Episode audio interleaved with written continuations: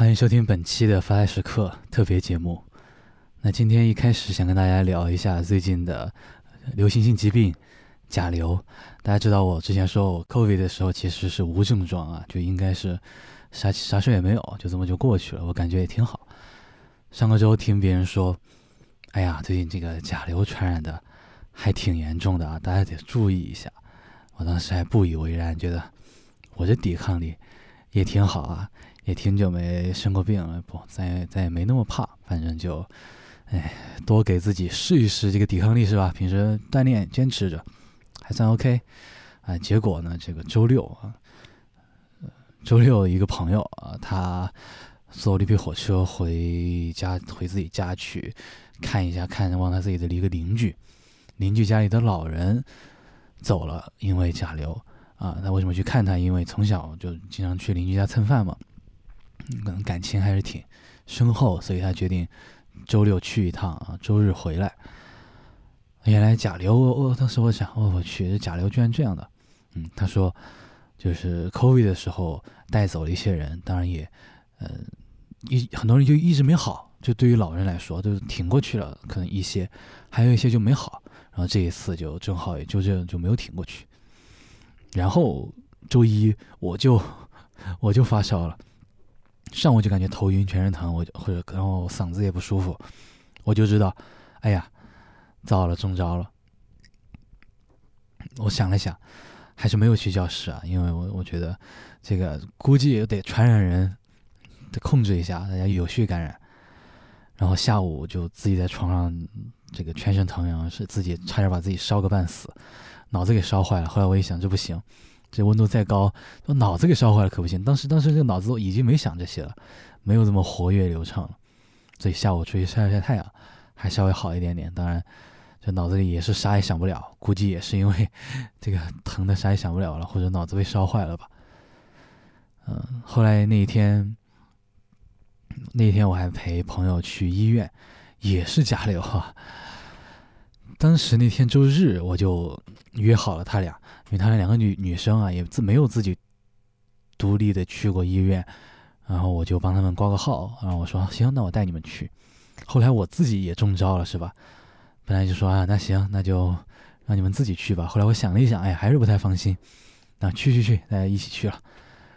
去医院啊，当然也还好，体会了一下。当时我知道某个大医院，昨天我就看人发朋友圈是说。这个别去啊，人太多了。OK，我没有报那个，我报了另一个近一点的，没那么大的，也不错。我就提前把号给挂好了。呼吸内科，然后我一去，医院医生说，啊，发热是吧？我说啊是。本来我还没打算跟他说，对吧？我我怕他拒诊啊，对吧？当然拒诊肯定不敢，但我怕他给我弄点什么别的路子，对吧？结果果然主动就问我发热是吧？我说啊是。他说啊现在看不了，这医生下班了。你要么就别看了，要么去急诊。你想下午三点半医生就下班了是吧？这别装外宾了，咱医生对吧？这待遇 有福利有这么好是吧？下午三点半就下班了。当然，anyway，当然肯定就得看急诊呗。急诊的话，病历本上就写了一个啊发热，嗯，我估计估计也是。当然，病原体测试好像也是不给做啊，啊，估计也是不太想统计进去吧。当然，anyway，就是就让也是让我们自己去买这个药嘛，啊，有这个甲流的，算是特效药。总的来说，效果也还勉强吧，应该。但我倒是没有吃那个药啊，感觉这个还是有一些嗯普遍的副作用。但是我自己就吃的是普通的药，嗯，一天基本上就好了。昨天的话就还是恢复了一下，没有去上课，那基本上也没有发烧了，但全身还是很疼。今天基本上。呃，症状基本缓解了，除了还有一些咳嗽之外，那这是我自己。但对于别人来说，很多人就和新冠差不多的症状，还有人是发烧了又退，对吧？呃，就和那些就和新冠差不多。但我想说，分析症状倒不是特别主要的一个事儿。还记得那个时候 COVID 的时候，经常有人说什么广州猪啊、北京猪啥的。哎呀，但我觉得你分析这个的差距，还不如去看一看这个个人抵抗力的差距了。所以我觉得总体来说啊。这个非常正确的行为还是大家呃自我隔离，嗯有序感染，然后这个逐步大家一个一个的康复，当然就是不就不要不要大家说，哎呀，我这生了病，我非得非得去那教室，对吧？非得让大家第二天全部发烧的，一个不落。这样搞的话，那对整个社会也是一样。这么搞的话，大家这个医院这个医疗资源顿时就不堪重负了，大家就可以有序来去做。但是 anyway，对于有些疾病来说，呃，隔离一下是挺好的，传播率较低的情况来说，对吧？当然，对于传播率较高的来说，前几年我们也体会过了，有的东有的这个方法确实是行不通。那么。我们也有一些别的办法，当然总的来说，这一次甲流肯定症状估计还是没有 COVID 的严重一些，但是对于很多人来说影响还是蛮大的。至少这几天我走在路上，路边的人全在咳嗽，我都惊了。哎呀，就是这个。当然，真正滑稽的一点是我们刚开学的时候，估计这个教育厅的规定还在那儿，对吧？就是十二就十二月初刚出这个新二十条的时候。教育新十条啊，好像教育厅的规定还在那儿，就是每个学校它得有一个固定隔离场所。这个规定估计没取消，所以开学的时候我们留了一栋楼来做新冠隔离场所。哎，那那那个楼底下还有什么面包店、奶茶店啥的，目前还没开，好像说是三月中旬、三月底才开。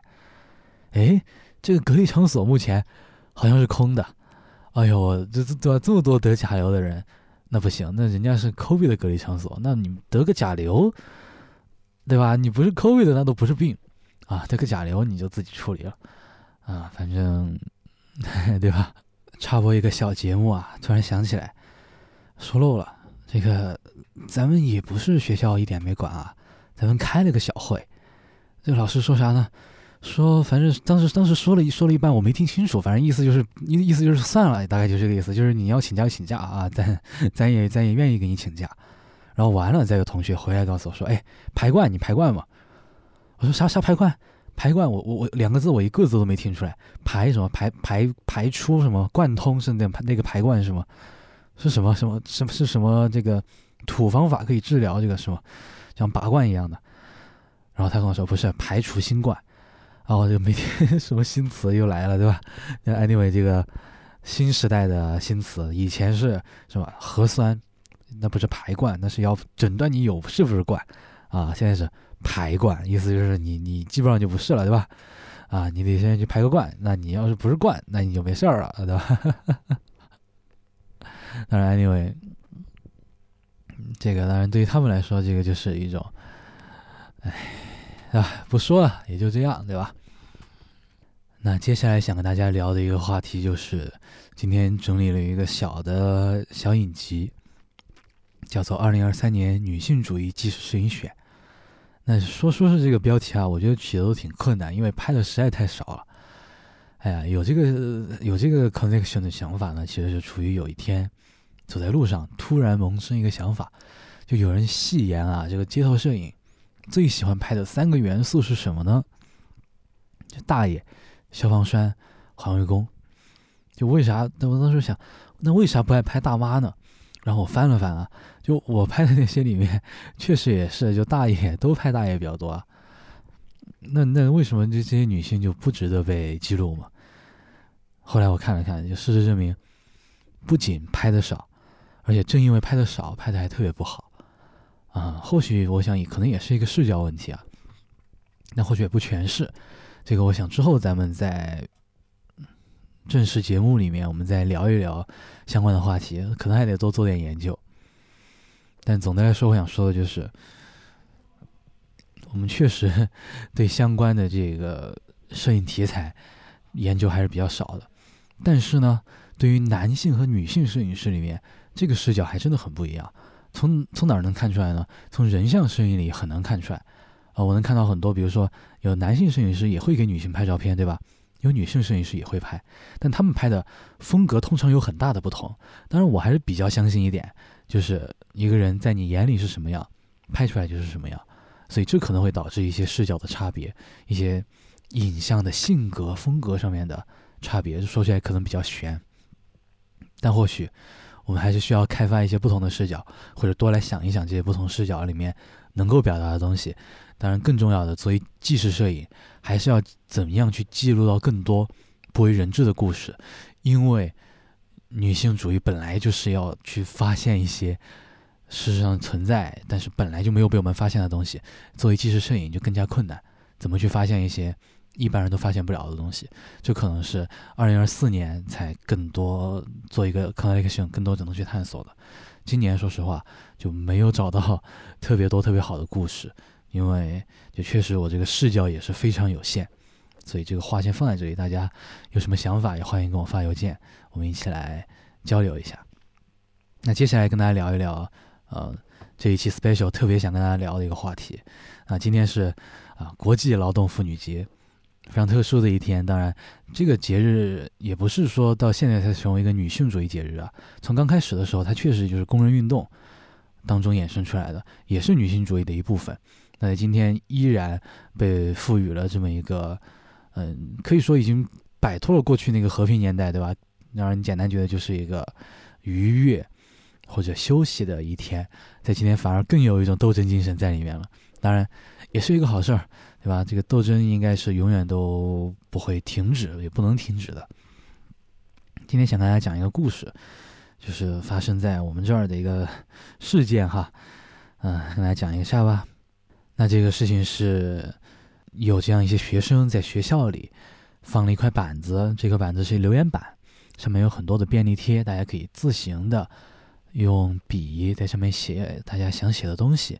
当然，我们这些同学们在上面写的是大家对于一些性别印象的一些刻板的印象，比如说我看他写了什么，比如说文理科身材焦虑粉色男色，男生化妆，那个男生居然打遮阳伞啊，男生就要什么什么，男生留长发怎么对吧？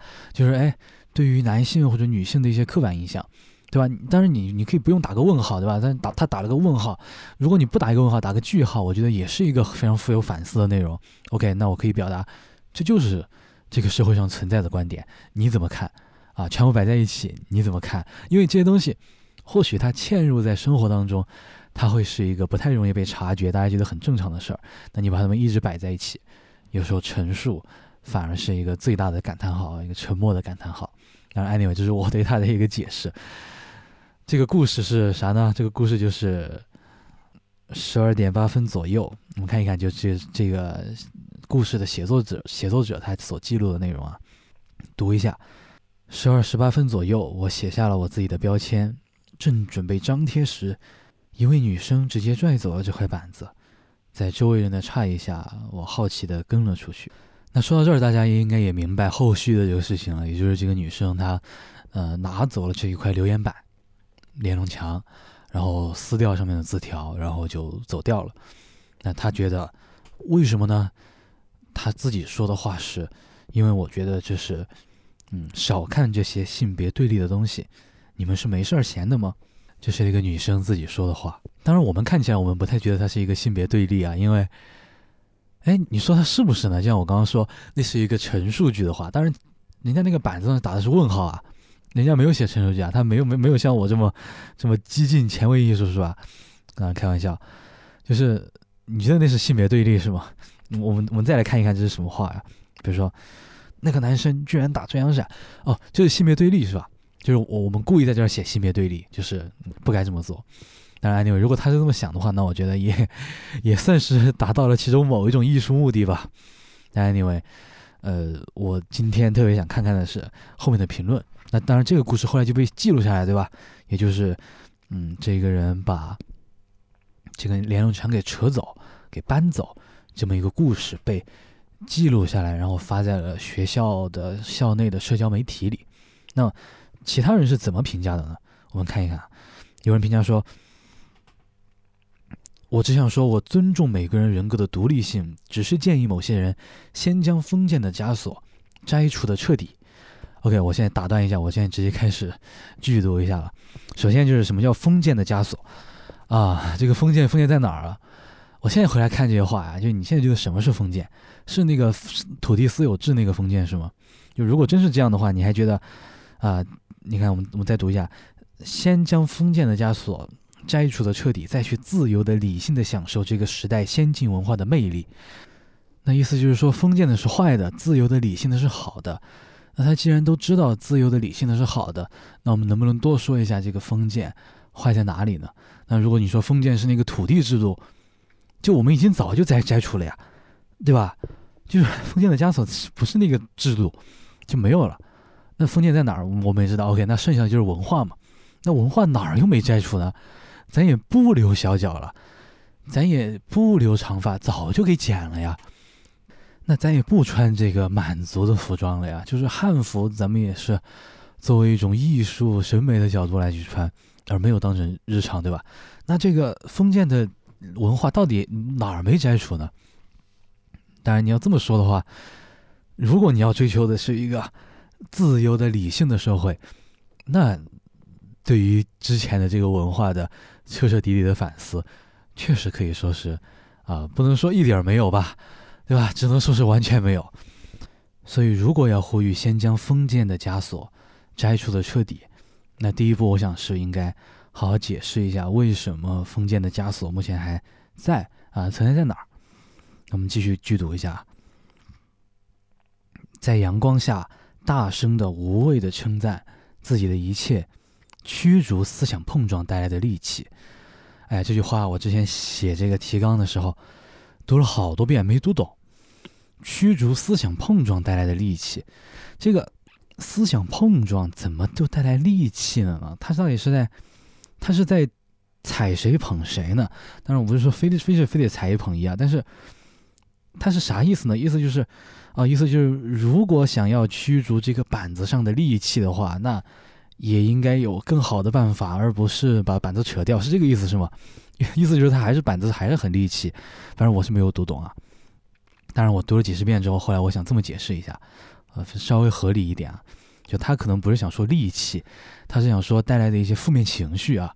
就是如果说啊，这个思想碰撞，也就是说这个板子上啊，确实给了你一些，就是当然我们会认为要反思的前提是我们得有这些 basic 的东西，对吧？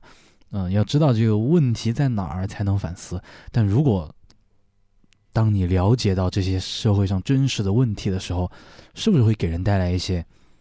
抑郁的情绪，确实，对吧？我们知道政治性抑郁，那作为女性主义来说，你每天看一些非常糟糕的事情，确实会影响心情。那如果你从这个角度上来说，这个戾气这个词好像用的不太好，那这个人或许就是想说，啊，你去接受这些东西可能会给你带来一些不太好的情绪。那我们自己其实是怎样通过理性的思考、自由的辩论来消除这些情绪？他可能想说这个事儿啊，那我就帮他翻译了一下。当然，anyway，我还是想说。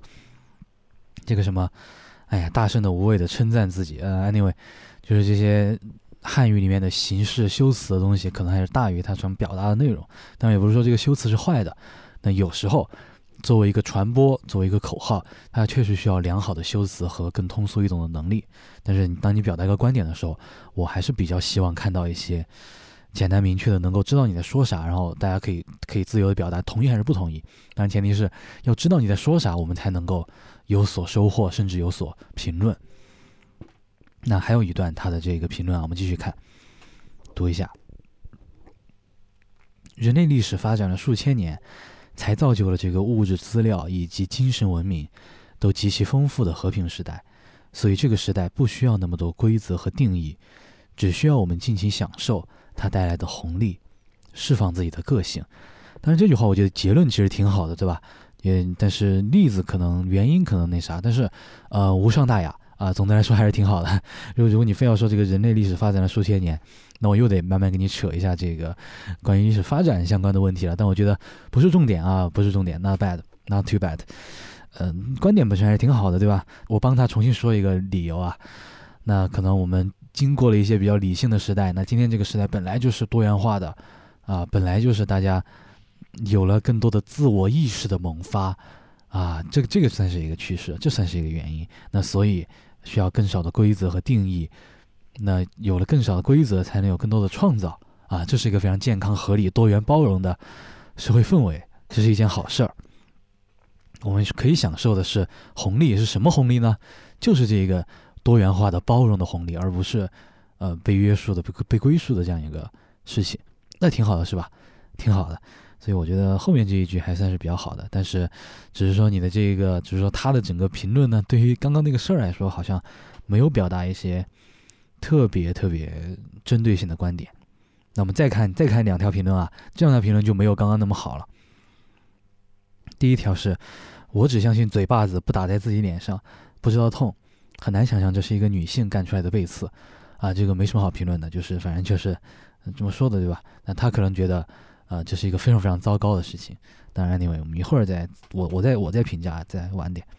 还有一个评论特别有意思啊，哎呀，我感觉这个有限的评论里显示出了这个社会多元的各种各样的角度，这个评论特别有意思。我看看怎么说啊。啊，因为这个东西发生在这个大学的一个校区里。OK，这个评论我们就叫这个校区为 A 区哈。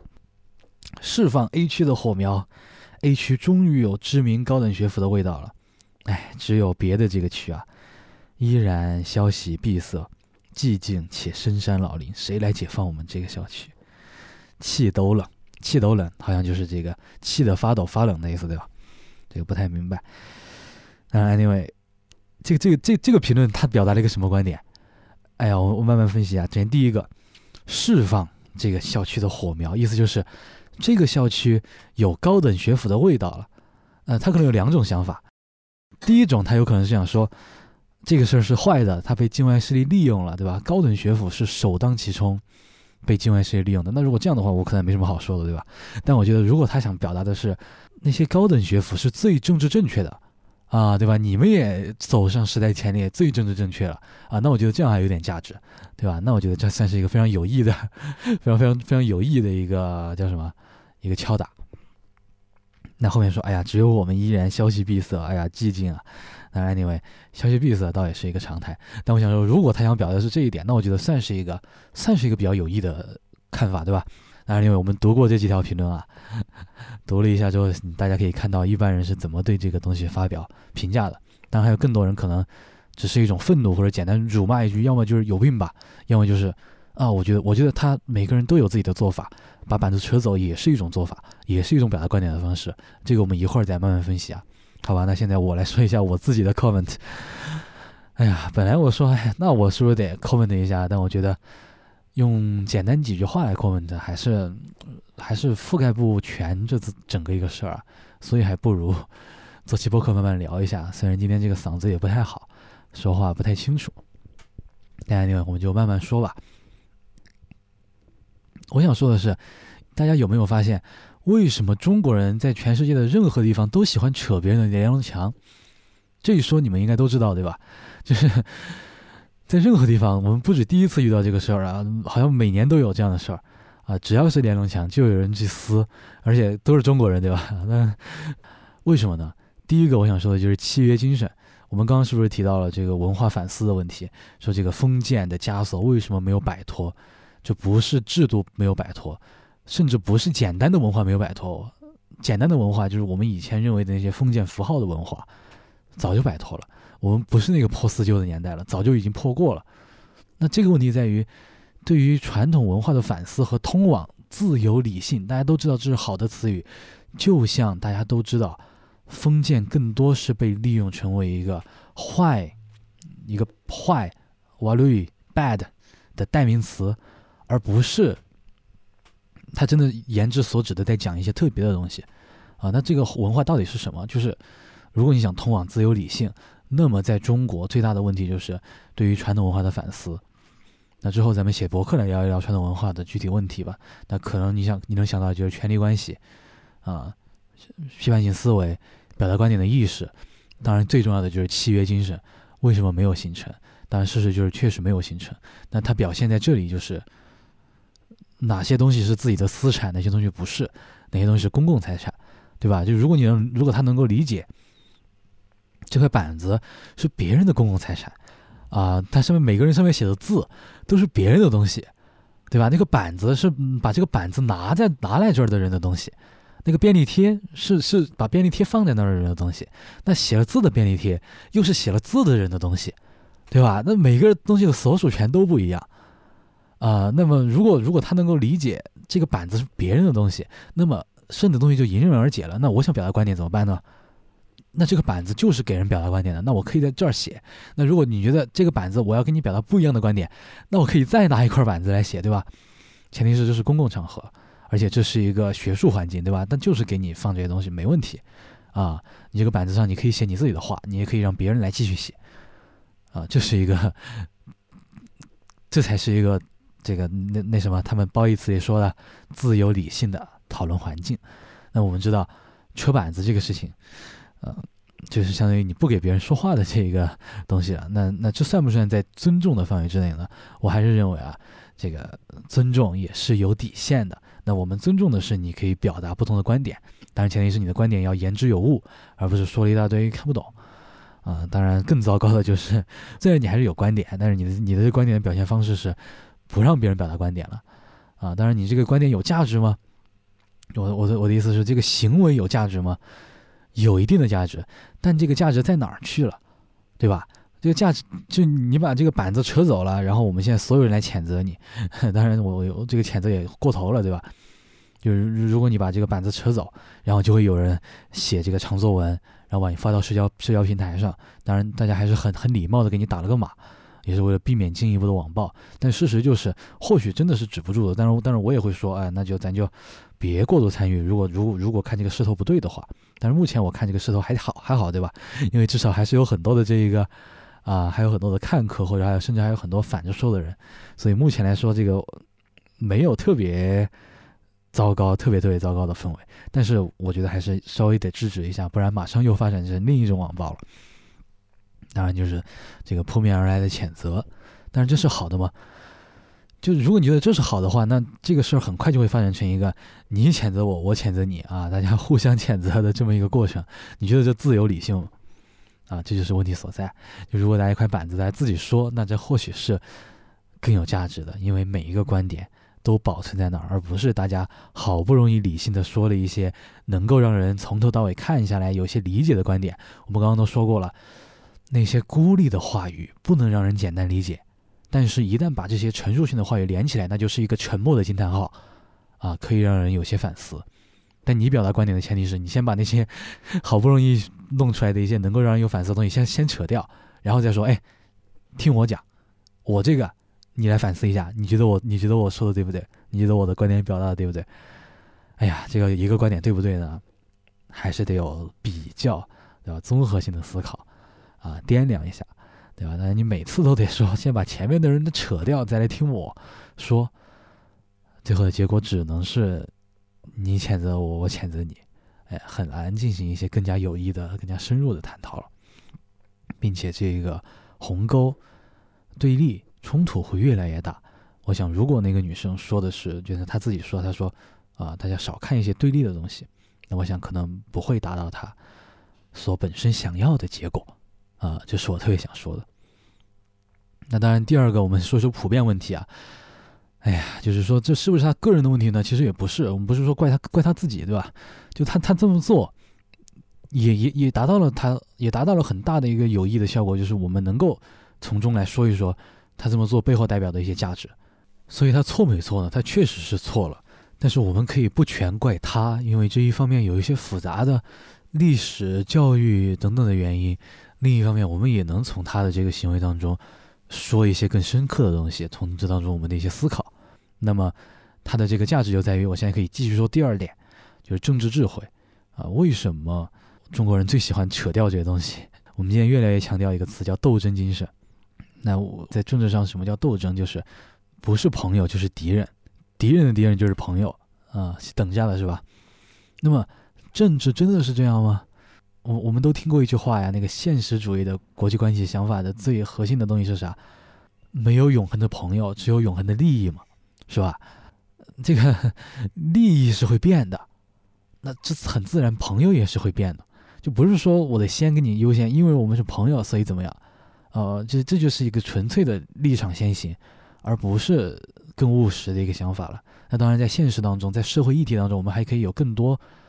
不是现实主义的比较复杂的价值观，那么我们更多可能还是以这个事情的事实优先，而不是某一个价值，或者说我的观点对，那我我就一定得要这个观点全部存在，那这就是咱们这个斗争精神缺乏政治智慧的一个向生活当中的一个延展的表现。那你说到这儿，又是一个文化传统的问题。大家还记不记得胡适说的那个少谈些主义，多谈些问题？这就是一个非常重要的一个观点，就是。主义是用来干嘛的？当然我可以特指一下，就是马克思主义是用来干嘛的？它是一个口号，主义就是用来容易背诵的啊，一个模板容易背诵，颠过来倒过去都对，容易背诵，方便理解，易于传播，这叫主义啊，这是特指那个主义啊。当然，对于普通的主义来说，我给它的定义是我们能够更容易交流，就是前提是当你和我都理解“主义”“某某主义”这个词背后的意思是什么，这是它第一个功能，我们都理解它的意思是什么。那我在表达一个观点的时候，我可以更简单的表达，而不是重复的说那些最基础的东西，对吧？主要我们都理解的话，我可以很很简单的说，哎，这个主义那个主义，那我们非常高效的完成了一个话语的交流。那第三个功能是可以方便我们自己的思考。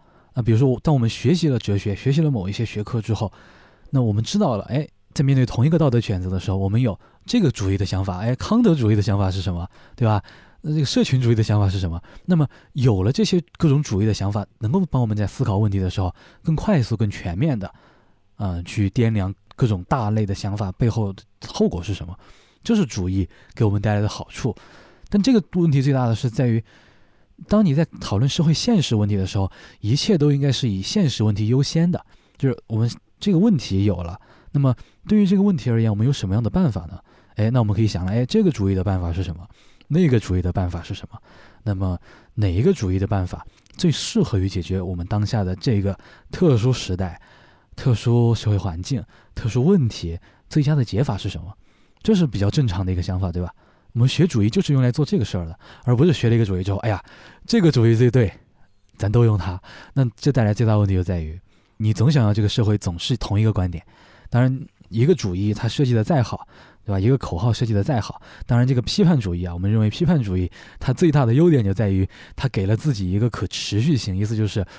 哎，我也没说我说的永远是对的，但是呢，我们总是在随着时代的发展而发展的，这个话就太对了，对吧？这个话已经无懈可击了。但随之的而来的副作用就是每个人都觉得自己的想法是对的，因为我已经认可了这一个世间真理的批判批判主义了，啊，所以他总是会觉得这个社会上只要有这个观点，他就是对的啊，和我这个观点不太吻合，和我背后这个观点都不太吻合，那他应该灭亡，而不是。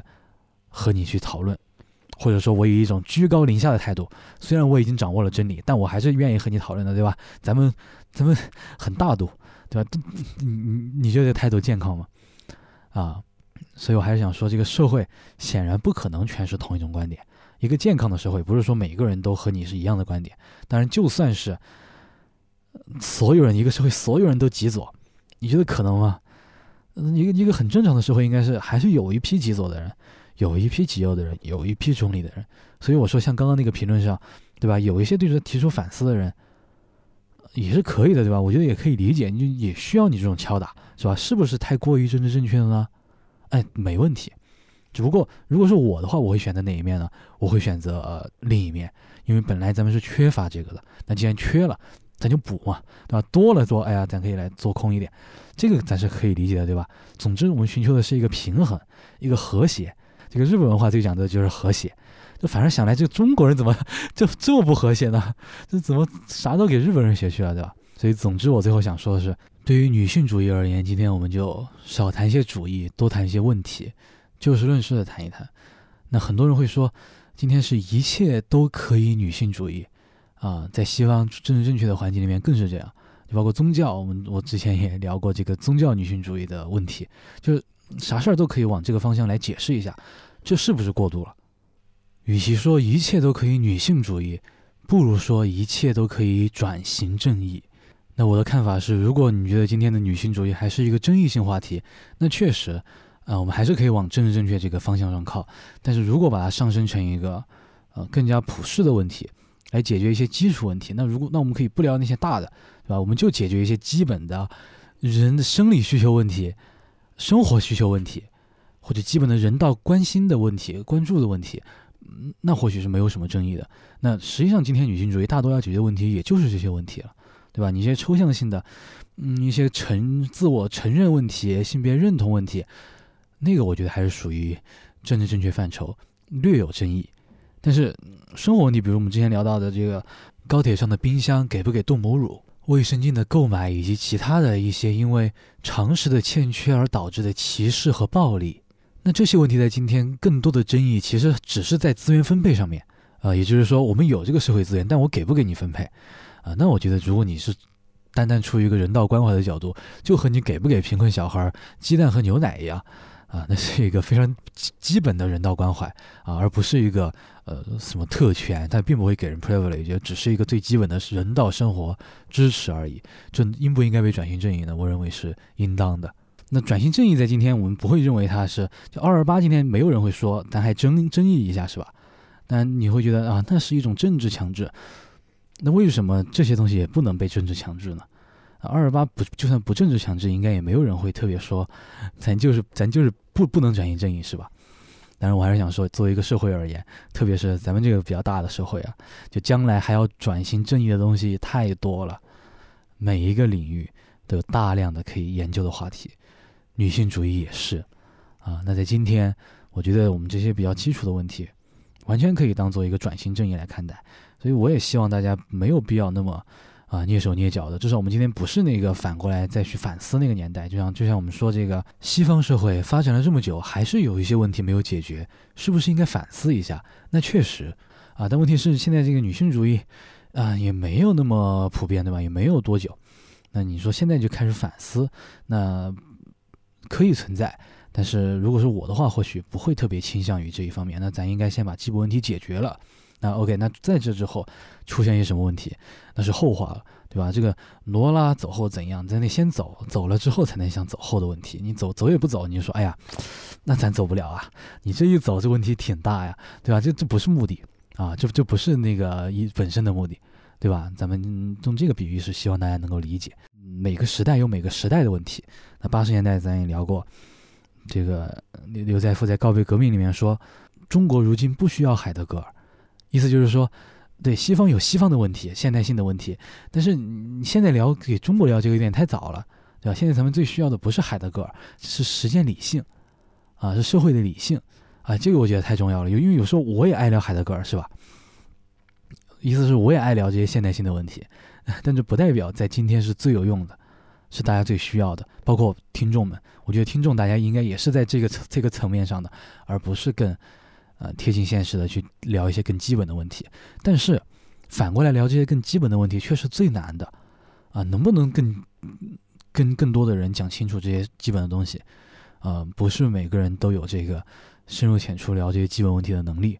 呃，对于教师而言也是一样啊，就非常非常困难的一个能力。所以也是需要长期的一个培养，更多举例子的能力，更多的积累，更多的经验，当然，更多的模板模范，嗯，可能从我们身边的人。所以今天特别想跟大家聊的是，这个行为艺术呢，最后也是在这一个被板子被扯走之间完整的啊。如果这个板子没有被扯走，或许我还不会特别做一期节目来聊这么一个事儿。所以这个行为艺术在中国呢，总是要以被删帖或者这个板子被扯走。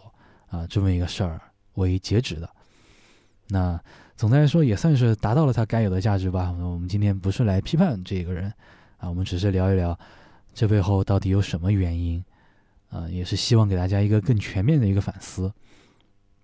那到底哪些是对的，哪些是错的，或者说更重要的，咱们的问题到底出在哪儿啊？希望能给大家一点点帮助。那今天的话，其实这个节目录的也是断断续续的。可以看到我这个说话也是有点困难啊，因为总是时刻在忍住这个嗓子的咳嗽。甲流恢复也是正在正在进程当中，希望大家注意好自己的身体啊，咱们是自己保护自己的时候了。这个保护自己已经不再是一个政治话语，而是一个正儿八经的关心你身边朋友的一个最切实的话语了。那我们下期再见。